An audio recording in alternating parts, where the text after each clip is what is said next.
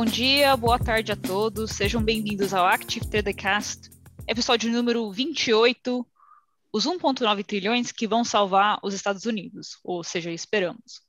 Ah, estou aqui hoje, estou acompanhada pelo Ricardo, Mário e o Rodrigo, os três dessa vez. Então, ah, muita sorte nossa, porque o discurso vai ser bem interessante. E muito obrigada por quem consegue nos acompanhar aqui ao vivo. Por favor, deixem o seu like, não deixe de fazer subscribe ao nosso canal. Um, Para quem está chegando aqui pela primeira vez, é só a nossa iniciativa aqui de bater um papo sobre os assuntos interessantes geopolíticos, macroeconômicos que impactam os mercados financeiros e tentando trazer a nossa visão uh, para alguns aqui da Europa, para outros não, uh, estão no outro lado do mundo, no caso do, do Rodrigo e, e do Mário, que chegou lá no Brasil há pouco. E uh, pronto, vamos lá, vamos falar sobre o que interessa, que seria sobre o pacote de estímulo de 1,9 trilhões que finalmente conseguiu ser aprovado essa semana pelo Congresso nos Estados Unidos, ou seja, o America Rescue Plan. Então, minha primeira pergunta seria: foi aprovado, mas houve muita resistência, não foi uma aprovação assim un, uh, unânime por parte dos, uh, dos republicanos por que uh, houve essa resistência uh, na aprovação desse pacote de estímulo? Quais são as preocupações das pessoas que, uh, que votaram contra? E um, pronto, quem quiser, quem quiser responder primeiro. Que, que levante a mão, né? É, quem Bom, que levante a mão então, primeiro? Vou, vou, vou começar eu que sou, que sou mais velho. Um, eu penso que houve alguma resistência, é verdade, não, não a suficiente para impedir a, a aprovação final do pacote de estímulo, como tu disseste, Sara, uh, e essa resistência deveu-se a vários fatores. Eu diria que o principal foi o fator, o fator político, porque tanto no Senado como depois no Congresso, uh, nenhum senador ou congressista do Partido Republicano aprovou esta medida. Uh, depois houve alguns democratas, uh, um democrata, para ser mais específico, no Congresso que votou contra, mas houve vários elementos dentro do Partido Democrata que também levantaram alguma reticência face uh, a este plano, sobretudo porque ele não era suficientemente ambicioso, por exemplo, ao nível do estímulo também ser utilizado para subir o salário mínimo, etc. agora, no âmbito mais geral, saindo do quadro da política, eu penso que este plano representa um pouco uma aposta, é uma aposta. E as apostas nem sempre se ganham. É preciso ter cuidado. Porque neste momento a economia americana já é uma economia que está, por exemplo, ao nível das vendas de retalho, com um crescimento de 7% face ao período homólogo do ano anterior. Uh, é uma economia onde muitas pessoas ficaram em casa reduzindo os seus, gustos, os seus gastos, mas continuaram a receber o seu salário ou então a receber um subsídio para cobrir o salário, e neste momento estima-se que as poupanças acumuladas devido a este mecanismo sejam já de 1,6 trilhões de dólares. Agora vamos ter este estímulo uh, de 1,9 trilhões de dólares, em que grande parte dele vai ser distribuído através de cheques para todos, ou quase todos os americanos uh, que ganham menos de 75 mil dólares por ano, ou casais que ganham menos de 150 mil dólares por ano, e será também entregue às crianças uh, e adultos seus dependentes. Ou seja, vamos ter aqui uma grande injeção de capital que pode vir a gerar uma explosão na atividade económica, que pode levar ao surgimento da escassez, disponibilidade de, de alguns bens, que, como é óbvio, vai fazer subir os preços.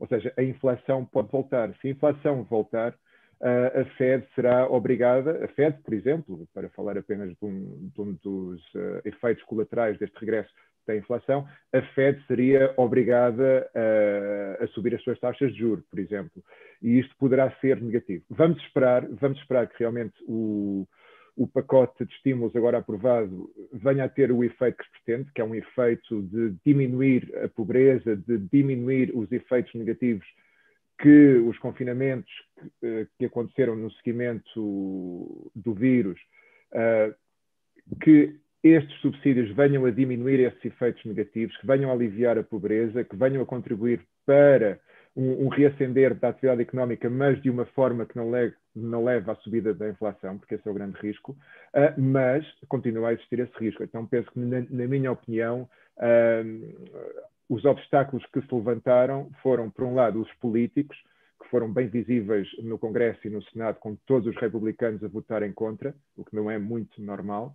Um, e depois temos o, o, risco, o risco político, em que algum, um, o risco económico, em que alguns uh, observadores, alguns economistas, uh, experts, etc., alertam para uh, então esse medo que eles têm que a inflação regresse e que possa depois afetar mais a longo termo o, a continuação do crescimento e da, e da recuperação. Não sei, eu tenho a certeza que tanto o Mário como o Rodrigo vão ter muito mais a dizer sobre isto, por isso fico por aqui. Obrigada, Ricardo. Olha, Ricardo, só pegar a ponte aí do, do que tu estava falando. Primeiro que eu, que eu, que eu gostei muito do, do, de como tu classificou isso, que não passa de uma grande aposta. É, eu sei que, bom, eu sou um que, que há muito tempo vejo a necessidade de estímulo fiscal para para tentar combater a crise, mas tu sinalizou muitos pontos que são pontos sensíveis dessa injeção de, de, de extra de capital no mercado. É um volume que acho que é interessante a gente dar um pouco de contexto, né? Esse 1,9 trilhões corresponde a 8, quase 9% do, do PIB norte-americano. É, é, teve essa questão de ter sido um, uma aprovação né, que, que, que, contou somente com o apoio dos democratas. É, sei que, lógico, pensando aí na, na disputa entre republicanos e democratas, é, né, os democratas eles é, conseguiram olhar para o passado, né, para a era Trump e apontaram né, é, é, essa resistência dos republicanos como um pouco de hipocrisia, porque eles também foram lá e, e aprovaram aquela reforma tributária lá, né, que, que eliminou 1,5 trilhões ali de impostos e que foi uma reforma que é, impactou principalmente o setor produtivo, empresas e, e, e o pessoal com muito dinheiro. É, mas a, a, verdade é que eu, o que eu acho dessa, é, é, é, eu acho que a minha sensação, tá? Posso estar totalmente equivocado, mas eu acho que é, o governo norte-americano, essa, né, esse regime do Biden, eu acho que eles olharam para trás, viram que em 2009, né, no que a gente teve aquela situação do, das intervenções estatais serem muito criticadas a ponto de de, em certo momento, o governo norte-americano ter se limitado a, a, a injetar é, mais dinheiro na economia e, e parece muito que está aquela situação de ah, uh, posso errar, mas não vou errar por repetir o passado. Então, é, só que eu concordo, eu vejo da mesma forma como assim uma grande aposta, porque é, é, existe muitas situações que, que, que, que, que podem se desenrolar e que, ok, a inflação é aquela que parece mais evidente para nós nesse momento, um reajuste aí do, das taxas de juros, é, só que a própria consolidação da inflação é, é, um tema por se ver, né? Só o tempo dirá, porque a gente sabe que existe aí uma expectativa de, de, de aceleração da mesma, baseada aí nessa recuperação econômica, mas até o momento que a gente vê é, é isso impactar salários, é, existe a possibilidade de, de ainda né, é, ser uma situação que, que, que esteja sob controle. E, e, por último, eu acho que é uma primeira grande vitória do governo Biden, mas, é, ao mesmo tempo, ele que, que, que, fez todo um discurso de, de, de unidade, né, é, que, ele, que ele tenha sido forçado a, a passar essa, esse pacote sem, né, sem consenso dos republicanos, eu acho que, que dificulta bastante uh, os próximos passos que ele pretende dar. A gente sabe que, fora o pacote de resgate, ele, ele já vinha anunciando para o mercado uma ideia de lançar um pacote de recuperação econômica de longo prazo, o investimento em infraestrutura, né, coisas que, que, que a economia norte-americana está precisando. E, e, e, depois dessa, vamos dizer assim, desse, desse pacote que foi passado aí somente aí com, com apoio democrata, acho que ele, ele vai ter dificuldade aí para fazer outras reformas uh, né, internas lá norte-americanas passarem pelo Congresso. Então, isso também pode jogar contra, uh, vamos dizer assim, no desenrolar dessa situação, quando talvez ele, ele volte a precisar do apoio do Congresso para fazer, né, passar outras outras leis e, e, e, e, talvez não tenha mais tanta animosidade por parte é, dos republicanos, como parecia ter com o seu discurso de unificação logo no início do mandato. E então assim, eu, concordo contigo, gostei como tu colocou. Eu acho que é uma grande aposta e, bom, o problema é que existem é, efeitos colaterais que eu acho que nesse momento podem ser bem danosos, né, bastante danosos, não só para a economia norte-americana, mas para a economia global como um todo. Uhum. Um, Mário, o que, o que você acha? Você acha que essa oposição um, por parte dos republicanos é mais são mais preocupações para o lado político ou mais econômicos? Se, fosse, se fossem os republicanos que eh, são conservadores fiscais dos anos 80 e dos anos 70, eu diria que eram com considerações económicas tendo em vista que os republicanos hoje em dia não são conservadores fiscais, como se viu pelos últimos quatro anos em que a dívida aumentou fora de controle, mesmo antes no período da pandemia, são claramente considerações políticas. Não, não há como enquadrar, enquadrar de forma económica uh, um partido que, que deixou de ser conservador fiscal querer de repente voltar a ser conservador fiscal. Uhum. Hum, eu, é, é, interessante, só para. Estou completamente de acordo com o Mário, e é, é, muito interessante porque hum, neste momento o Partido Republicano mudou o seu paradigma, uh, que era um partido no âmbito fiscal muito conservador, deixou de o ser. Mas o que também é interessante é a maneira como nós reagimos e, e catalogamos uh, este tipo de ações. Se elas são tomadas por um governo democrata, nós dizemos que é socialismo. Uhum. Se ela é tomada por um governo republicano, nós dizemos que é populista. E, e, se é o Banco Central que abre os cordões à Bolsa, nós dizemos que é teoria monetária moderna. Ou seja, eh, é tudo uma questão também de, de bias de quem está a observar, ou seja, da, da posição em que se encontra a pessoa que observa. Só para uhum. adicionar isso. Não, é, é interessante você, porque você até tinha comentado no cast da semana passada sobre as decisões do budget no Reino Unido, porque haviam uh, políticas, políticas para aumentar a taxa de juros co uh, cooperativa, que antes era uma, uh, era, antes era uma sugestão do, do Partido de Trabalhadores durante a última eleição e foi considerada uma, uma política muito esquerdista. Agora está sendo considerada mais uma política mais prudente da parte do, do, do governo uh, conservativo. Um, ah, então, só estou acrescentando esse ponto, que parece que é uma... Sim, é... Um, é, é estamos a, assistimos a uma mudança de paradigma, uh, Sara.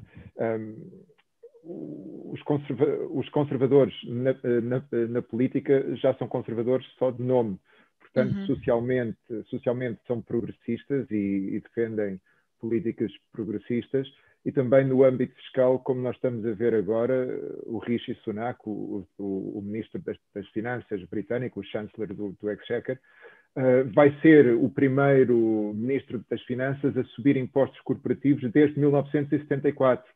Ou seja, estamos a falar aqui a, a, a, mudança de paradigma é total, porque a crise financeira de 2008 foi enorme e, e, e esse choque resultou talvez de um excesso, um excesso de, de conservadorismo fiscal nessa altura, em que os governos reagiram às políticas dos bancos centrais tentando compensar utilizando a austeridade. E isso criou uma série de problemas sociais uh, que teve depois também impacto na política, com o surgimento de, de um populismo muito agressivo, com, um, com uma insatisfação muito grande. Uh, e há, há, muitos riscos associados com isso. Então, penso que os políticos desta vez uh, decidiram seguir o caminho alternativo. Ou seja, como tu disseste ao princípio, uh, o Joe Biden decidiu que ia talvez errar, mas não iria errar por fa fazer o mesmo que já tinha sido feito antes. Uhum. Ah, então, só só uma coisa que até você, Ricardo, tinha mencionado no, no, último caso, sobre a inflação, porque, pronto, é um pacote de estímulo, é um pacote de estímulo grande, eu acho que é o segundo maior, porque o, o Covid Relief, o pacote de Covid Relief uh, do ano passado foi de 2,2 uh, trilhões. Um, a inflação até pode ter algum, um, alguns lados positivos, particularmente no caso do endividamento, porque isso vai contribuir ao endividamento já, já enorme que, que o país tem. Não sei o que vocês acham disso. Há, há, há, várias maneiras de pagar dívidas. Eu penso que o Mário até, até já falou nisto aqui há, um, há, uns episódios atrás.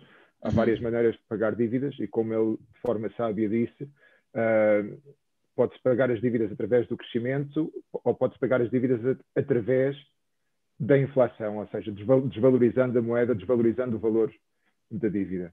Uh, e penso que essa inflação poderia ser positiva, nesse aspecto. Há, há, há, muitos outros aspectos que são, são, negativos, mas eu também não quero hum. monopolizar aqui o, o, hum. O ar. fica à vontade, Ricardo. Você fica à vontade. Não precisa se preocupar com isso. Não, é, o, que eu ia só uh, trazer, uh, até antes de falar da inflação, eu acho que o, o Mário e o Ricardo pontuaram muito bem. É interessante que se fala muito no mercado sobre esse descolamento entre a economia real e os mercados financeiros. E na política a gente está vendo um descolamento muito grande também, tá? Não sei se anda casado em paralelo, mas entre a narrativa e as ações, né? Então é interessante que a narrativa todo, né? O Mário apontou muito bem agora. Ah, bom, se fosse os republicanos dos anos 70, 80, ótimo, porque a atitude deles sempre foi com esse viés de conservadorismo fiscal. É, o problema é que, né, até falei ali que os, os democratas apontaram para a decisão de 2017 de eliminar 1,5 trilhões em impostos, que beneficiou uma, né, uma parcela, sem dúvida, principalmente a parcela mais abastada ali da população norte-americana, né, é, é, que, opa, peraí, então é, existe a, a, narrativa que é usada para fins políticos, que é para usada para eu, eu, manter meus, meu link com o meu eleitorado, e, manter, né, vamos lá, meus, meus altos índices de popularidade, e existe aquilo que se faz. E as desculpas que eu dou para minha narrativa estar tá descolada das ações que eu tomo.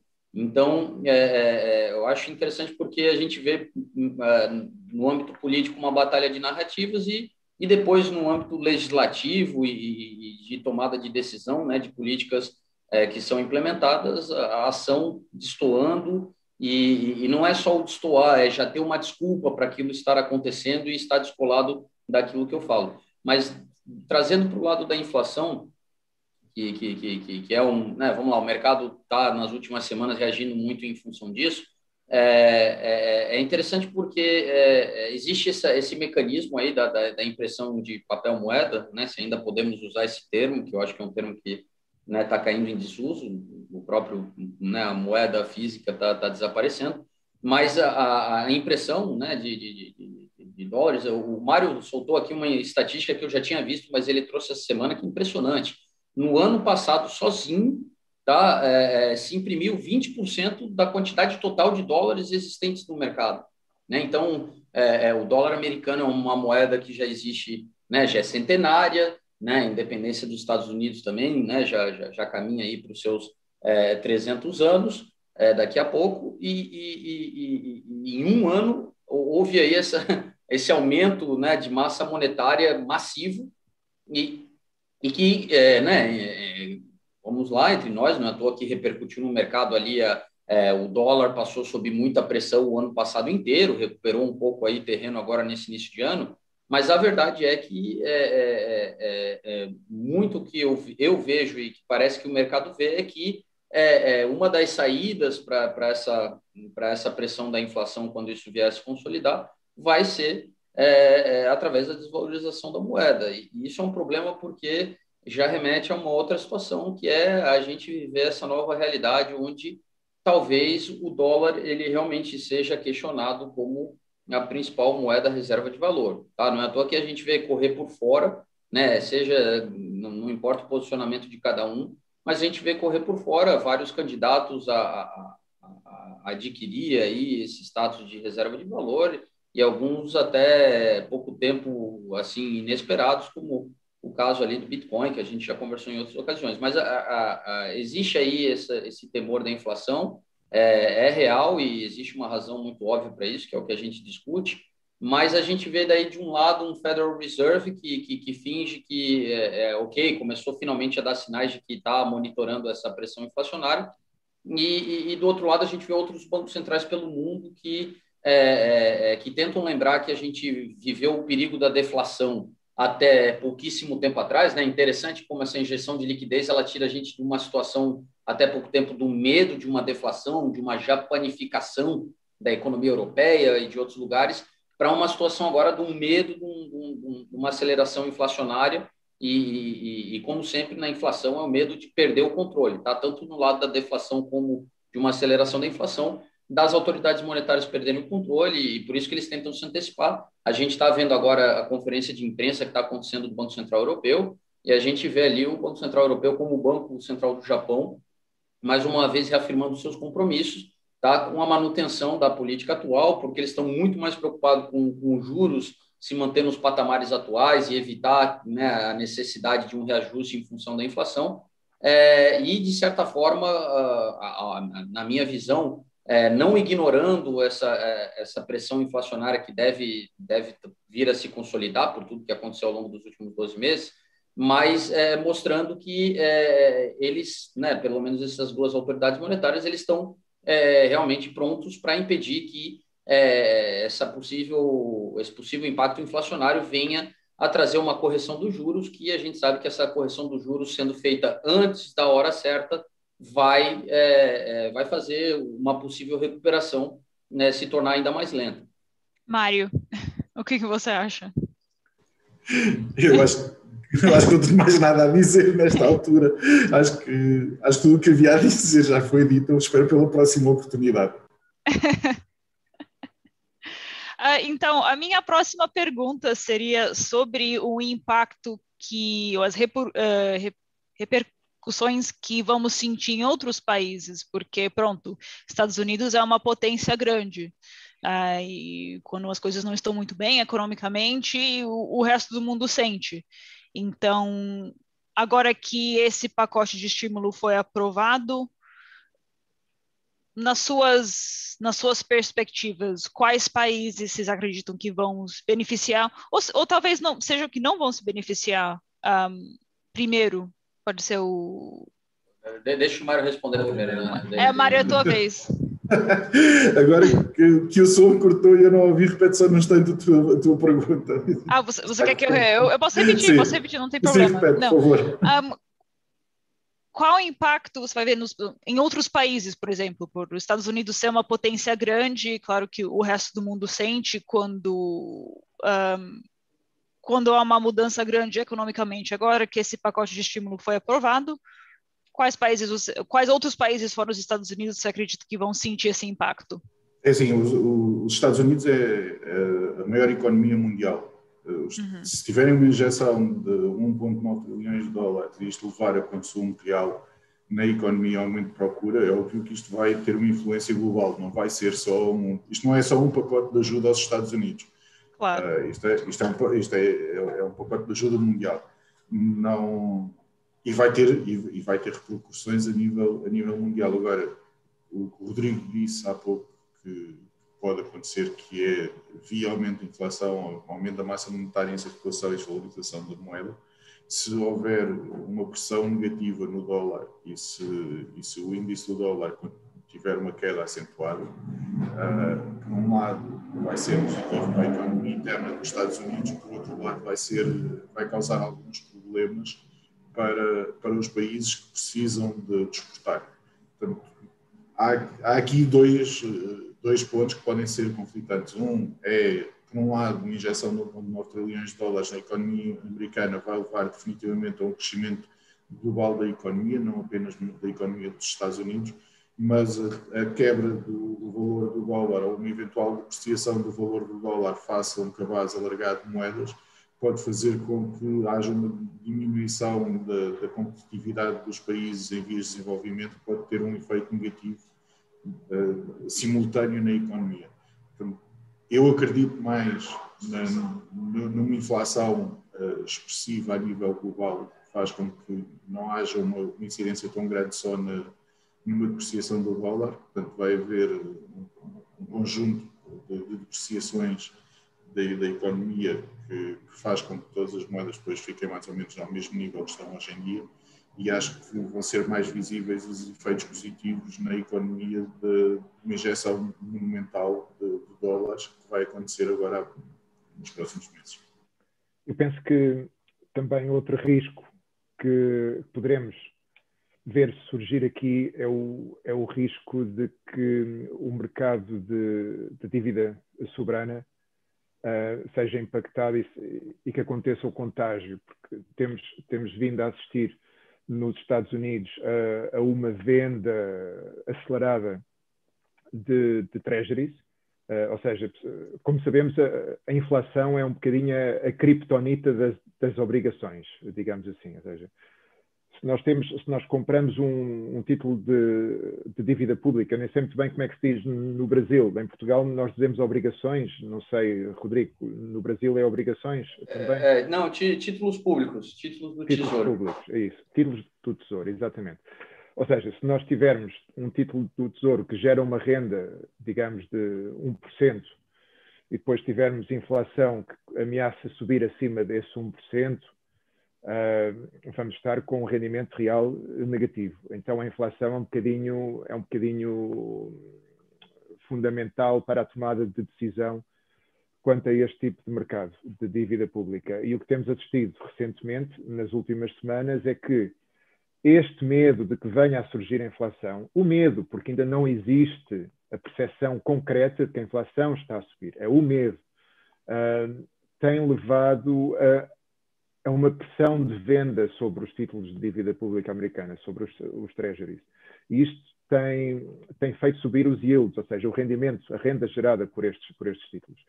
E isto pode ser um bocadinho complicado, porque pode levar, pode ter um efeito de contágio no mercado de, de global, digamos assim, no mercado de dívida pública global, o que pode ser muito perigoso, por exemplo, para a Europa, onde, onde o, o BCE tem, tem feito um esforço muito grande para manter os juros, uh, os juros da, da dívida baixos.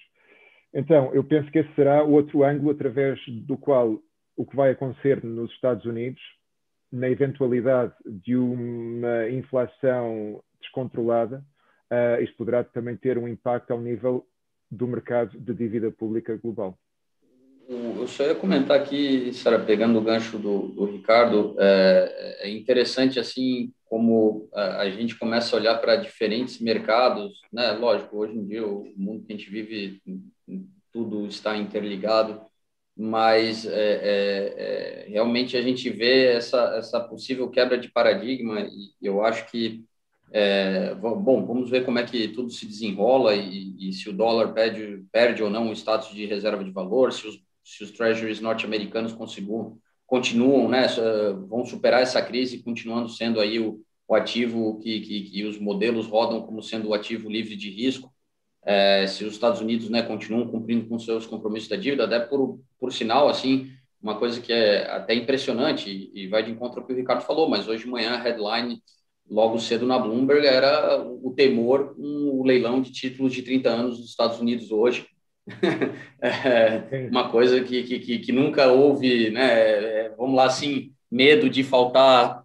faltar demanda, e, e a gente está vivendo isso, né? E, e, a gente sabe que esse é, é, o, é, o, mercado que supostamente é um mercado que, que deveria ter uma liquidez infinita, né? Infinita, maneira de dizer, pessoal, não existe liquidez infinita, mas que nunca se questionou a possibilidade de, de, de, de, de faltar demanda no mercado para novas emissões e, e, as consequências que isso pode, pode trazer, porque é, né, dentro desse, dessa teoria econômica, se, se eu avalio o, o título norte-americano como sendo ativo livre de risco e de repente esse ativo ele passa a ter problemas né, na, na, na, de emissão e, de liquidez no mercado secundário, o que falar do título tesouro do, do governo brasileiro? Usando um exemplo aqui, né, é, é, o, quais consequências isso, isso não vai trazer? E eu tô, eu tô totalmente de acordo com, com, com o Ricardo. Eu vejo que é, é, eu não sei se, se os bancos centrais andam. É, eu falo muito do Fed, né? Que eu, que eu vi alguns membros do Fed, nem tanto o Jerome Powell, é, se pronunciando um pouco em relação a essa questão da inflação, mas é, não sei se esse silêncio é, é, é, positivo ou negativo, tá? Mas eu fico com a impressão que eu acho que eles estão diante de tantas incertezas que eles estão preferindo não se posicionar a gente vê que ninguém, fora o banco, né, o Royal Bank of Australia, é, é, tomou uma posição. Ah, e o, e o, bom, o Banco Central do Japão também, que já vem adotando políticas heterodoxas há algum tempo, mas ninguém se comprometeu com o controle da curva de juros. É, é só que assim, o, o mercado ele vai testando, né? e, e, e eu acho que é muito perigoso a gente fazer esse teste diretamente pelo mercado e, e, e, não tentar antecipar o mercado de que se ele entrar numa rota de, de, de, de colisão com, com a autoridade monetária, que, que eles estão prontos para essa briga. Né? Eu, eu, vejo muito notícias do, do Banco Central australiano aí das últimas semanas que eles têm feito incursões no mercado para conter qualquer, é, vamos lá, a, a, tentativa especulativa de, de, de, de em cima dos, dos títulos né, de, do governo australiano. É, só que eu acho que talvez é, eu, eu, vejo com um certo receio essa, essa passividade do Federal Reserve de se posicionar de uma forma mais. É, eu sei que em todos os momentos que eles for, precisaram entrar no mercado, eles entraram pesado. A gente está quase aí para cumprir um ano do fatídico dia, né, daquela semana do, do, do, do 16, 17, 18 de março do ano passado, onde eles entraram chutando a porta. Mas o problema é que se toda hora tu entra chutando a porta no mercado, daqui a pouco isso já não surte mais o efeito como aconteceu ano passado, né? Que eles entraram com tudo e, e o mercado se acalmou. É, então, a minha visão é só que, que, que, que talvez a, a, medidas, eu diria, preventivas de se mostrar muito pronto, muito pronto para uma determinada situação ou que está mapeando aquela situação é, talvez estaria trazendo o mercado com, com sei lá, com uma tranquilidade maior do que, do que a que a gente averigua nesse momento. Eu não me senti confortável de ver hoje de manhã a headline sendo essa, né, de o que vai acontecer com a auction do dia de hoje dos títulos de 30 anos. Né? Realmente, para mim, isso é um sinal de, de novos tempos que a gente vive. Uhum. Mário, que, o que, que você acha sobre um, a preocupação do Rodrigo sobre, sobre os títulos de 30 anos? Eu acho que não só é válida, como, como cada vez mais uh, o medo dos bons vigilantes começarem a tomar medidas mais radicais é um medo cada vez mais presente uh, e, e que pode ter consequências verdadeiramente desastrosas se eles realmente resolverem entrar em atuação e, fizerem o mesmo que fizeram em 2011, 2012 com, com a dívida pública dos países periféricos da União Europeia. Uh, aqui vai ser bem mais complicado porque não estamos a falar de países periféricos da União Europeia, mas estamos a falar de países centrais da União Europeia e dos Estados Unidos. E isto aqui pode ter consequências dramáticas, porque se, se o fim da curva do, dos bonds e da dívida pública de países desenvolvidos tiveram, tiveram uma, uma subida dramática uh, das taxas de juros. Isto vai implicar um aumento de risco substancial para países periféricos ou para países em vias de desenvolvimento. Portanto, não vai ser só uma coisa que vai, que vai afetar países que têm capacidade de endividamento, ou seja, os Estados Unidos, a Alemanha, a França, a Itália, se houver uma subida da, da, da ponta final da curva de, das taxas de juros vai levar algum tempo até que, até que faça efeito, mas esta subida vai afetar de uma forma muito mais direta países em vias de desenvolvimento e países que não têm a mesma capacidade de endividamento. E que são países que neste momento estão endividados muito acima da sua capacidade. A única maneira que eles têm de continuar a fazer face à dívida é via, é via as taxas de juros baixas que se verificam hoje em dia no mercado. Para alguns países a solução vai ser uh, um aumento explosivo da, taxa de inflação, com efeitos negativos para a população, mas em que o país vai continuar a conseguir fazer face à dívida, ou para países que não têm como, que não vão ter condições para atacar a dívida via inflação, podem vir a ter problemas graves de, de liquidez e de fazerem face à dívida que têm hoje em dia. É, é, verdadeiramente preocupante, até porque mais cedo ou mais tarde vai, vai ter que vai vai ter que haver um ajustamento da economia com a realidade, coisa que já não acontece há alguns anos e quando isso acontecer pode ser que, que haja consequências menos agradáveis. É, é interessante que o Mário, o Mário referiu aí o, o reajustamento, o realinhamento entre a economia subjacente e a, e a economia dos mercados financeiros. Um, eu estou um bocadinho mais otimista do que o Mário. Eu, eu penso que ainda não estamos assim tão próximo de um cenário catastrófico.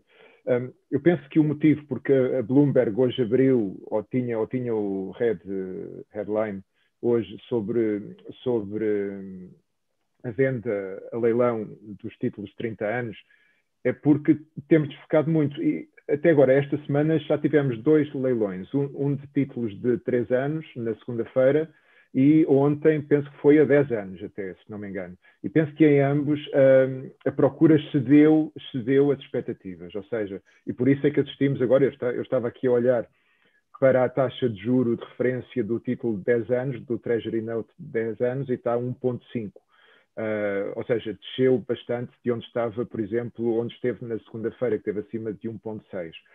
Uh, e também, como disse o Rodrigo, a Fed tem estado calada, mas a Fed tem uma arma, uma grande bazuca, ou diria um míssil até, uma bomba atómica, como teria dito o Mário a semana passada, uma bomba atómica para usar uh, aqui, que é, que é o, o, mecanismo de controle da, da curva dos juros, do o, o Yield Curve uh, Control Mechanism.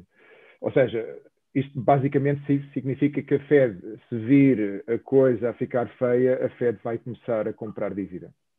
Vai começar a comprar dívida para, para fazer subir o preço e baixar o juro. Basicamente, basicamente é isso. Por isso, penso que ainda, embora o risco exista, como, como alertou o Mário e o Rodrigo, estou de acordo, mas penso que ainda estamos longe. E eu até estou otimista. Eu devo dizer que sou otimista. Eu sei que disse que esta aposta do Joe Biden é uma aposta, mas eu, eu, eu, estou otimista e penso que vamos ter mais um ano, pelo menos mais um ano, de, de, boas notícias e em que vamos, depois do que aconteceu o ano passado, em que tivemos a economia real a encolher na maior parte dos países e uh, os mercados financeiros com ganhos nunca antes vistos e o S&P a atingir máximos quase todos os dias, etc. O Nasdaq já nem se fala.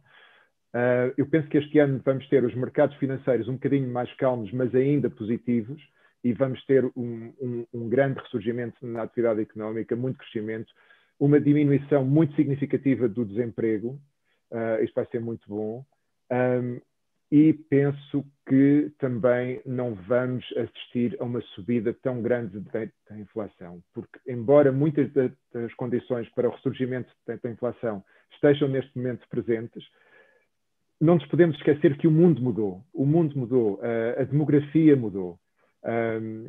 as linhas de fornecimento, as supply chains, as linhas de fornecimento mudaram, são hoje muito mais eficientes. enfim, vivemos num mundo diferente do que era nos anos 70. Foi a última década em que houve inflação, assim, de meter medo mesmo no, nas economias desenvolvidas do Ocidente. por isso, eu, eu não estou assim tão certo que vai acontecer a inflação e estou confiante. Pronto queria só, queria só dizer isto, deixar aqui isto no ar. Olha, Ricardo, só, só, comentando ali sobre essa possibilidade né, do, do, Fed ativar essa bazuca, por isso que a gente vê a resistência, né? O próprio Banco Central Europeu acabou de reforçar que não vai controlar a curva de juros, é que, que, que, que a gente sabe que é, é, sempre complicado a gente ver a autoridade monetária fazer compra de, de, de dívida, porque fica aquela noção direta do Grupo Central financiando o Estado. Né? Aqui no Brasil não é uma coisa tão, tão fora da realidade, existiu durante muito tempo é, essa situação e depois veio a se é, é, proibir por lei essa possibilidade. Então, é, é, mas eu concordo contigo, que, que ali é onde ele tira a bazuca e, e, e bom, é, fica difícil alguém querer jogar contra né, o Federal Reserve de forma direta. Ah, aí é interessante porque volta aqui o que tu tinha falado, né? Bom, aí vamos voltar a discutir teoria monetária moderna, né? Que não é tão moderna assim. E, e só que eu acho que é, uma coisa que é até conflituosa quando a gente tenta pensar sobre tudo que está acontecendo é que a gente fica se agarrando aos paradigmas do normal que não é mais normal e, e, e, meio receoso com, com, com, o futuro incerto que, que, que, se desenha à nossa frente.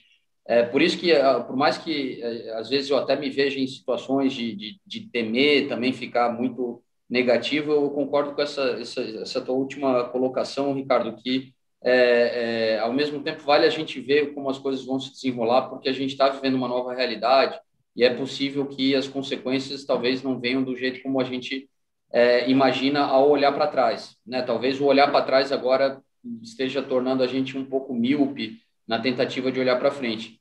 É, bom, por isso que eu só acho que, diante de tudo isso, na, na falta de, de, uma visão mais clara para frente, a gente continua olhando para o futuro próximo, em vez de olhar realmente ali para o futuro mais distante. Eu, eu acho que tudo que é previsão muito de médio prazo, longo prazo, é, continua assim um critério muito aleatório e muito e, e muito achismo envolvido, porque é, é, realmente tá, tá difícil, tá difícil de montar cenários olhando muito lá para frente, tá? Então, por isso que a questão da, da, ponta longa da curva, eu acho que vai ter muita volatilidade na ponta longa da curva, enquanto a gente continuar aí com, com, com tanta incerteza para qualquer cenário ali que, que ultrapasse os próximos dois, três anos. Então, vamos falar um pouco sobre uh, esse, essa relação entre os Estados Unidos e talvez os mercados mais emergentes, até até vou direcionar essa pergunta ao Rodrigo. Vamos falar um pouquinho sobre a América Latina, o Brasil, o impacto que, um, que possamos sentir nesses países. E depois um, quero também falar sobre a China, mas daí eu vou direcionar essa pergunta ao Mário. Então, já que o Mário é nosso, nosso tá especialista tá bom, chinês. É, não, não, não vindo nada sobre China para mim, tá tudo bem. Olha, o, o que eu percebo é que, assim, quando a gente fala de emergentes, Tá? É, é, esse, é, esse termo emergentes ele ganhou assim muita voz a partir dos anos 2000 e a gente viu a gente viveu, viveu um ciclo de boom das commodities nos anos 2000 onde a grande maioria dos emergentes foram impactados assim de forma muito parecida daí se criou aquela alcunha dos BRICS né e vários outros termos mas a verdade é que o, o mundo emergente é um mundo muito heterogêneo tá é, é, apesar de muitas dessas economias emergentes terem essa, vamos lá, um, uma base comum exportadora de produtos primários e, e se assemelharem, é, né, como aconteceu ali ao longo dos anos 2000, que todos estavam surfando aquela onda da, da, né, do super ciclo das commodities, eu acho que agora a realidade é outra e a gente precisa olhar para o mundo emergente de forma muito específica, é, caso a caso, tá? até porque se a gente for olhar no lado das contas públicas, a gente vê situações bem díspares, tá? É, um, um, Brasil que tem reservas cambiais, uma Turquia que que, que, que, que, que ele, vamos lá, que gastou muitos dólares nos últimos anos aí para tentar conter aí os ataques à, à sua moeda, uma Rússia que é, é, né, se encheu de ouro, uh, né, de diversas formas aí, né, desde ouro que, que, que eles trouxeram da Venezuela para guardar na Rússia, até uma decisão estratégica da própria Rússia de, de, de, de aumentar aí os estoques de ouro para não ficar exposto aí a, a, títulos de dívida e por aí vai. Então, assim, eu, eu acho que é, avaliar um impacto nos emergentes tem que ser feito de uma forma realmente bem específica, cada caso, é, e eu acho que outro elemento que se agregou na situação aí de, de, de vamos lá, de, dos emergentes é a, o case de cada, cada país em superar essa pandemia. Tá? aqui do Brasil, agora que consigo acompanhar bastante a mídia local, é, a gente vê que a, a, falta de coordenação no âmbito governamental está trazendo consequências. Tá? A gente vive num, né, num pacto federativo aqui, que não é uma federação tão tão, tão sólida como aquela norte-americana, mas que existem aqui né, direitos que são passados aos estados e municípios, e nessa pandemia ficou muito claro, porque a parte da saúde é uma parte que é gerida localmente.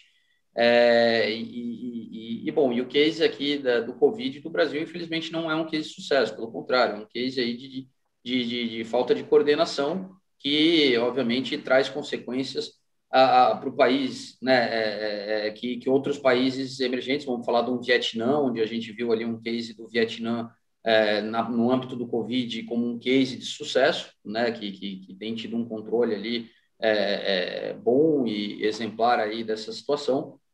então, assim, eu acho que o, o, o, a, a própria pandemia ela só trouxe mais uma vez o reforço desse aspecto de especificidade de cada mercado emergente e de não dar de, né, não querer mais trabalhar com todos de uma forma homogênea, tá? Então, é, a gente está aí na, na, na, no limiar aí dessa recuperação econômica global, mas como a gente até vê agora a discussão que se voltou muito aí para a capacidade de vacinação dos diferentes países pelo mundo, é, é, infelizmente alguns estão, alguns vão, vão sair antes dessa crise, apesar de que no mundo sem fronteiras que a gente vive, é, é discutível também o fator de, ah, ok, você imunizou a sua população, mas acabou de entrar agora uma pessoa que né, conseguiu quebrar aí todas as barreiras e ela trouxe uma cepa nova, seja de qual lugar for, e, e, e aí talvez o teu esforço de vacinação já, né, já, já, já, já tenha, não vou dizer caído por terra, mas você volta a ter o problema da, da, da, da, do coronavírus de volta ali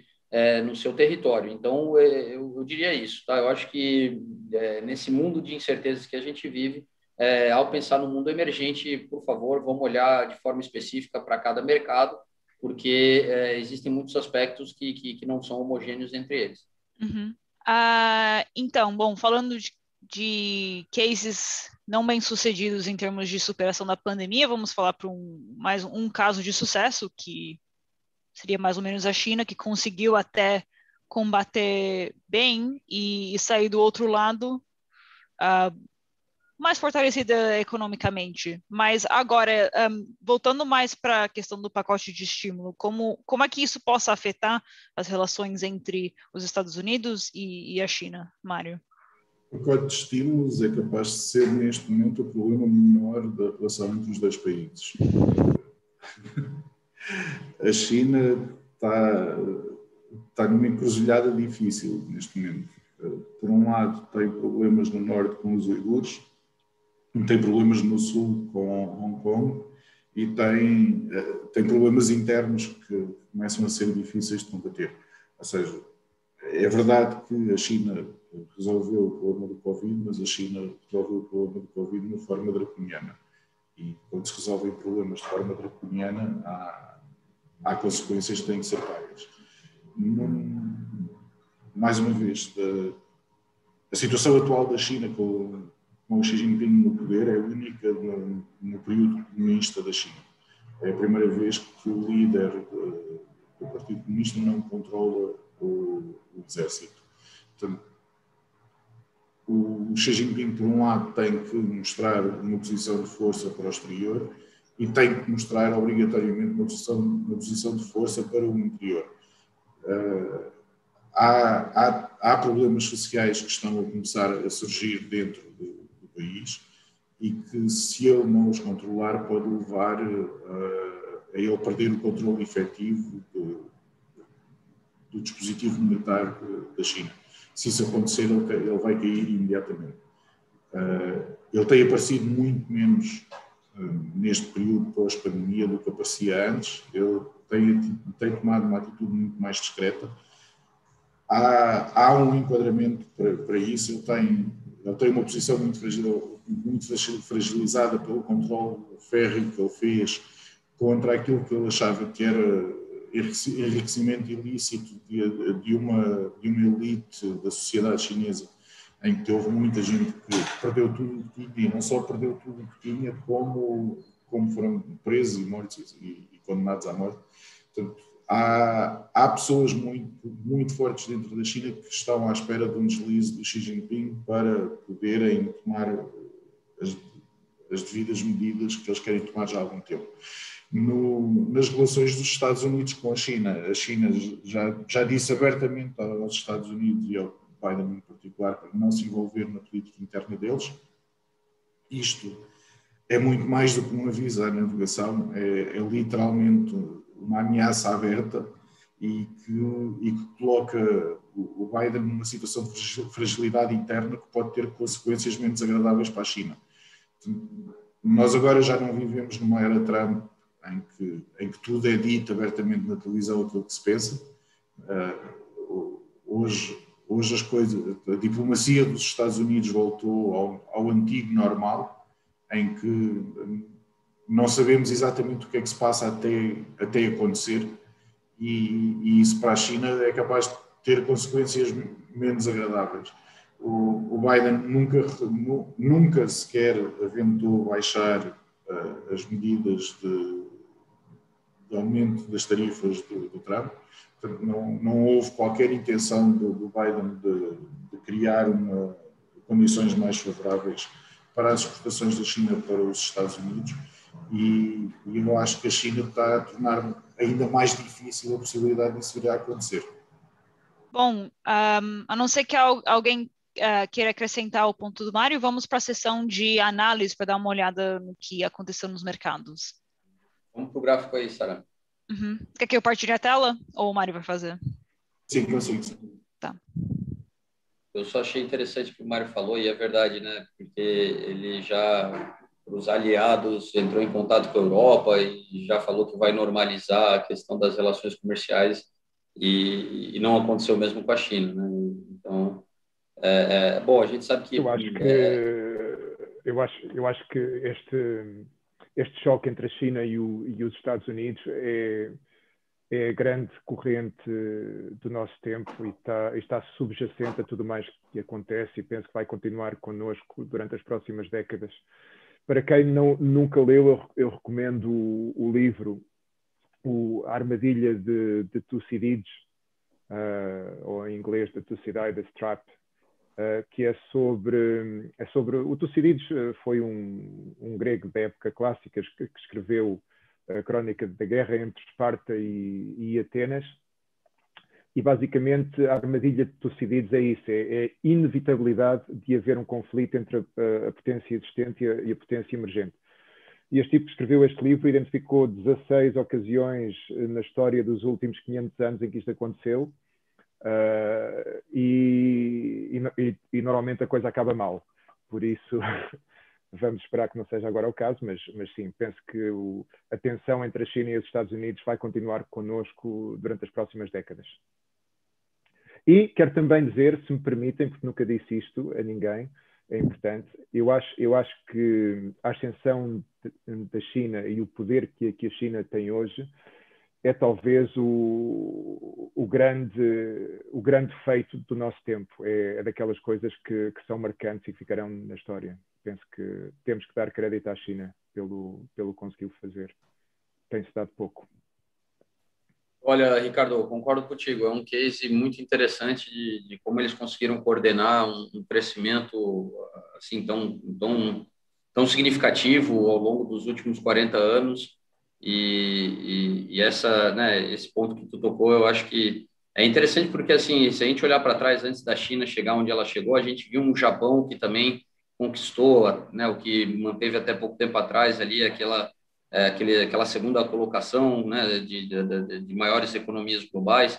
Só que foi interessante que daí o Japão entrou dentro do, do, da sua própria armadilha, daquela bolha que se criou e, e, e japanificou a sua economia. Né? Interessante porque a gente não sabe se talvez não existe uma armadilha a ser criada pela própria China. É, fala, falam-se em bolhas, né? É, é, até vieram a dizer que, que autoridades chinesas tinham comentado sobre bolhas, mas depois retificaram, dizendo que eles falavam sobre bolhas fora da China, não dentro da China. Hum, mas é, existem bolhas dentro da China e, e, e, até onde essas bolhas podem trazer algum efeito de de retardar a, a, lá, a continuidade desse crescimento. E, vamos lá, até ouvi um comentário que eu achei muito interessante, que eles agora ajustaram a, a expectativa de crescimento para 6%. E, e o analista falava que 6% na China é zero, né? Então, que, que, que a autoridade chinesa estaria flertando aí com um perigo, porque eles precisam tentar crescer mais que isso para manter uma estabilidade política. Então, é, é interessante porque existe o risco né, se a China continuar nesse caminho de crescimento que eles conseguiram fomentar até hoje, de obviamente haver conflito entre as grandes potências, mas assim como a gente vê os Estados Unidos lidando com as suas próprias dificuldades, a gente também às vezes não tá, pode não estar considerando a possibilidade da China também ter que lidar com problemas próprios, onde ela estaria, né, talvez tendo que se voltar mais para dentro do que para fora. Então, agora que o, Mário está partilhando a plataforma, vamos dar uma olhada primeiro nos um, nos treasuries? Qualquer coisa puxa o bunda ali, Mário. E a gente sabe que, embora não tenha tido tanta movimentação em cima do bund como teve nos treasuries, mas todos os títulos acabaram repercutindo aí essa situação dos bons vigilantes, aí, como tu falou. Porque a gente tem uma série histórica. Às vezes demora para carregar ali. Uhum. Ou se não, pode trabalhar também com, com, com, com, o semanal, Mário. No fim, a gente só está querendo ver um, um pouco.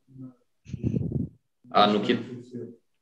Tá, bom, não hum. tem problema. Uh, bom, de qualquer forma aí, a gente sabe aí que, que, que, os títulos, eles têm sofrido aí, a gente tem aqui o Bund alemão e os Treasuries, e o movimento recente, para quem não tem acompanhado aí toda a discussão na mídia financeira, basicamente é que uh, uh, começaram a se vender títulos, tá, diante dessa expectativa de, de, de, de, uma aceleração da inflação. Tá? Quem, quem não entende muito do mercado de títulos, basicamente um título de dívida, ao ser emitido, ele tem um, um é lógico, depende do tipo de título, né? pré-fixado, pós-fixado, mas é, os pré-fixados, a taxa de juros ela é estabelecida né, para o longo da, da, da existência daquele título, e ao haver aí a expectativa de aumento de juros, obviamente aqueles títulos eles perdem valor, e, e, então foi isso aí que o mercado fez esse movimento diante da expectativa de que aqueles títulos estariam perdendo valor com o aumento, o possível aumento dos juros, né, num futuro próximo houve bastante venda desses títulos, o que levaram a, obviamente aí a curva de juros a, a, a, a né, ter esse repique na ponta longa, né, consolidando essa expectativa de reajuste dos juros lá na frente. É, ainda assim, né, como o Ricardo acabou de falar, é, um nível que está que, que tá sendo avaliado pelo mercado é o nível dos do, do juros, dos yields para os títulos de 10 anos norte-americanos. É, é, enquanto eles têm se mantido abaixo de 1,5, é, né, o mercado tem estado calmo, é quando ele supera o nível de 1,5 que, que, que, o mercado tem se agitado. E por quê? Porque a gente está vindo aí de uma realidade dos últimos anos onde os juros ele, né, em diferentes partes do mundo tem estado negativo, próximo a zero ou em, a valores ínfimos, e, e, a gente pode muito bem imaginar detentor, os detentores desses títulos numa situação como a atual, como eles devem se sentir, né, e, e, e o perigo disso sempre levar uma, uma corrida né, ao mercado.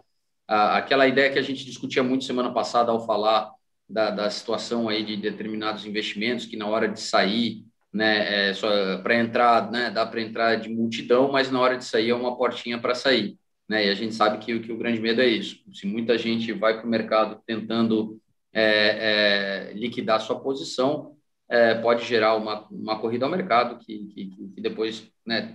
Pode fugir ao controle aí das autoridades pertinentes.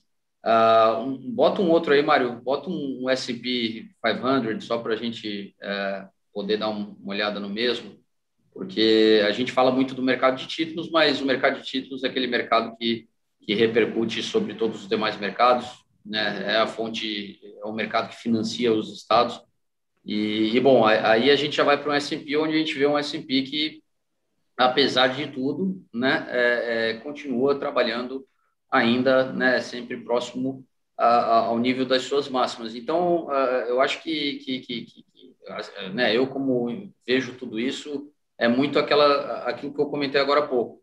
É, pô, eu posso, eu posso ter diferentes vieses para minha visão. Eu posso ver que o excesso de liquidez e pensar que, ok, né, beleza, tem dinheiro suficiente para a gente manter essa precificação aí no mercado de ações, como eu posso ver a ameaça de reajuste dos juros de títulos de dívida que levariam aí a, a, a, a mais do que aquilo que a gente vê no mercado agora, o tal do inflation trade, né, que é a rotação da, de carteira, né, de mudança aí da, da, da dos componentes das carteiras de ações ao redor do mundo, para uma situação de, de migração de mercados, né, de rotação entre mercados, onde né, volumes que migraram para o mercado de ações, tá, durante essa, esse excesso de liquidez aí que a gente vive dos últimos 12 meses, de repente é, passar a se interessar novamente aí por, por, títulos de dívidas que vão voltar a ter yields interessantes, é, um, uma medida que, que, que, mostra muito essa relação entre o mercado de dívida e, e o mercado uh, acionário. Uh, eu vi essa semana ainda atualizado e mostrava que uh, os yields dos treasuries de 10 anos acima de 1,5 é, começam a bater os yields das ações, tá, da média de dividendo pago pelas ações no mercado norte-americano, que também fica em torno do, desse nível de 1,5 ao ano. Tá? Então, é, é, eu acho que o, que o, mercado acionário, uh, diante da confusão, vai muito daquilo que a gente acha que prevalece é, como, vamos lá, dessas expectativas, o que tem mais probabilidade de vir a se consolidar uh, ao longo dos próximos meses e anos. Agora é o momento que tu jump in, Mário. Vai lá. Mário ou Ricardo? Bom, posso. Ricardo, queres?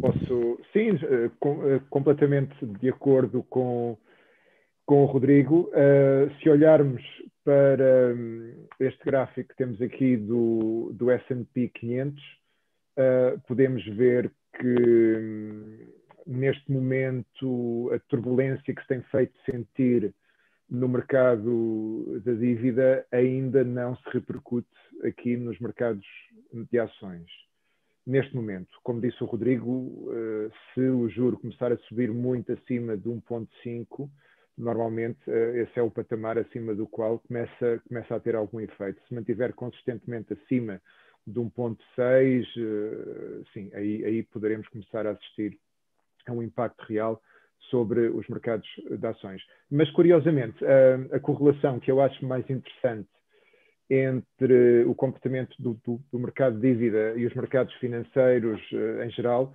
não, até, até, não é tanto com o mercado de ações, é mais com, com o mercado de, de moedas, do, de câmbio, do, do, foreign exchange. E acho muito interessante a correlação que, que existe entre os juros ou o preço da, dos treasuries e, e a dinâmica do, do dólar, do, do dólar index. Uh, acho que acho que compararmos os dois, uh, existe, existe uma, uma correlação clara em que sempre que o, o preço, quando o preço do, do treasury, da dívida, sobe, uh, o juro baixa, como, como, é óbvio, e isso, isso é negativo para o dólar.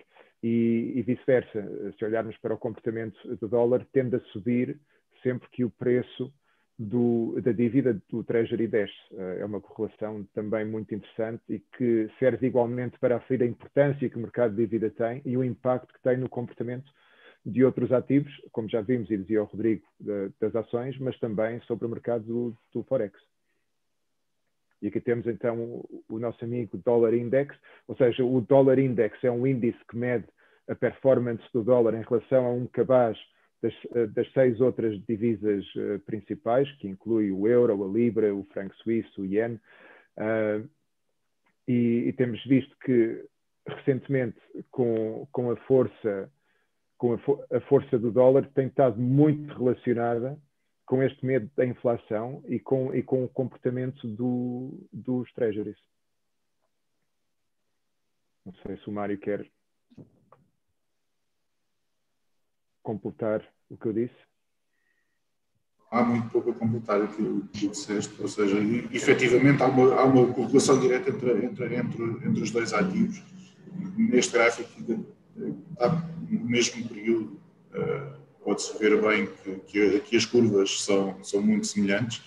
Portanto, uh, existe, obviamente, uma, uma, relação direta entre o preço e os juros na, neste, nestes, nestes dois ativos e, e, sinceramente eu não consigo explicar melhor do que não, o não, Ricardo já fez. O dólar, o dólar, o dólar é assim, sempre, sempre que aparece a ameaça da inflação, isso tem um impacto sobre uh, o mercado de, de, dívida, as pessoas que têm neste mercado de dívida com cupom baixo, que geram um rendimento baixo, vão ter muito medo de um cenário em que a inflação seja mais alta ou muito mais alta do que o rendimento que, que, que de renda gerado pelo título que têm em mão. Então vão vendê-lo. Ao vendê-lo, uh, isso, vai, isso vai levar, uh, ao fechar as posições, isso vai levar depois a que o juro comece a subir. Quando o juro começa a subir, uh, isso é, é interessante para o dólar e torna-se mais interessante ter posições em dólares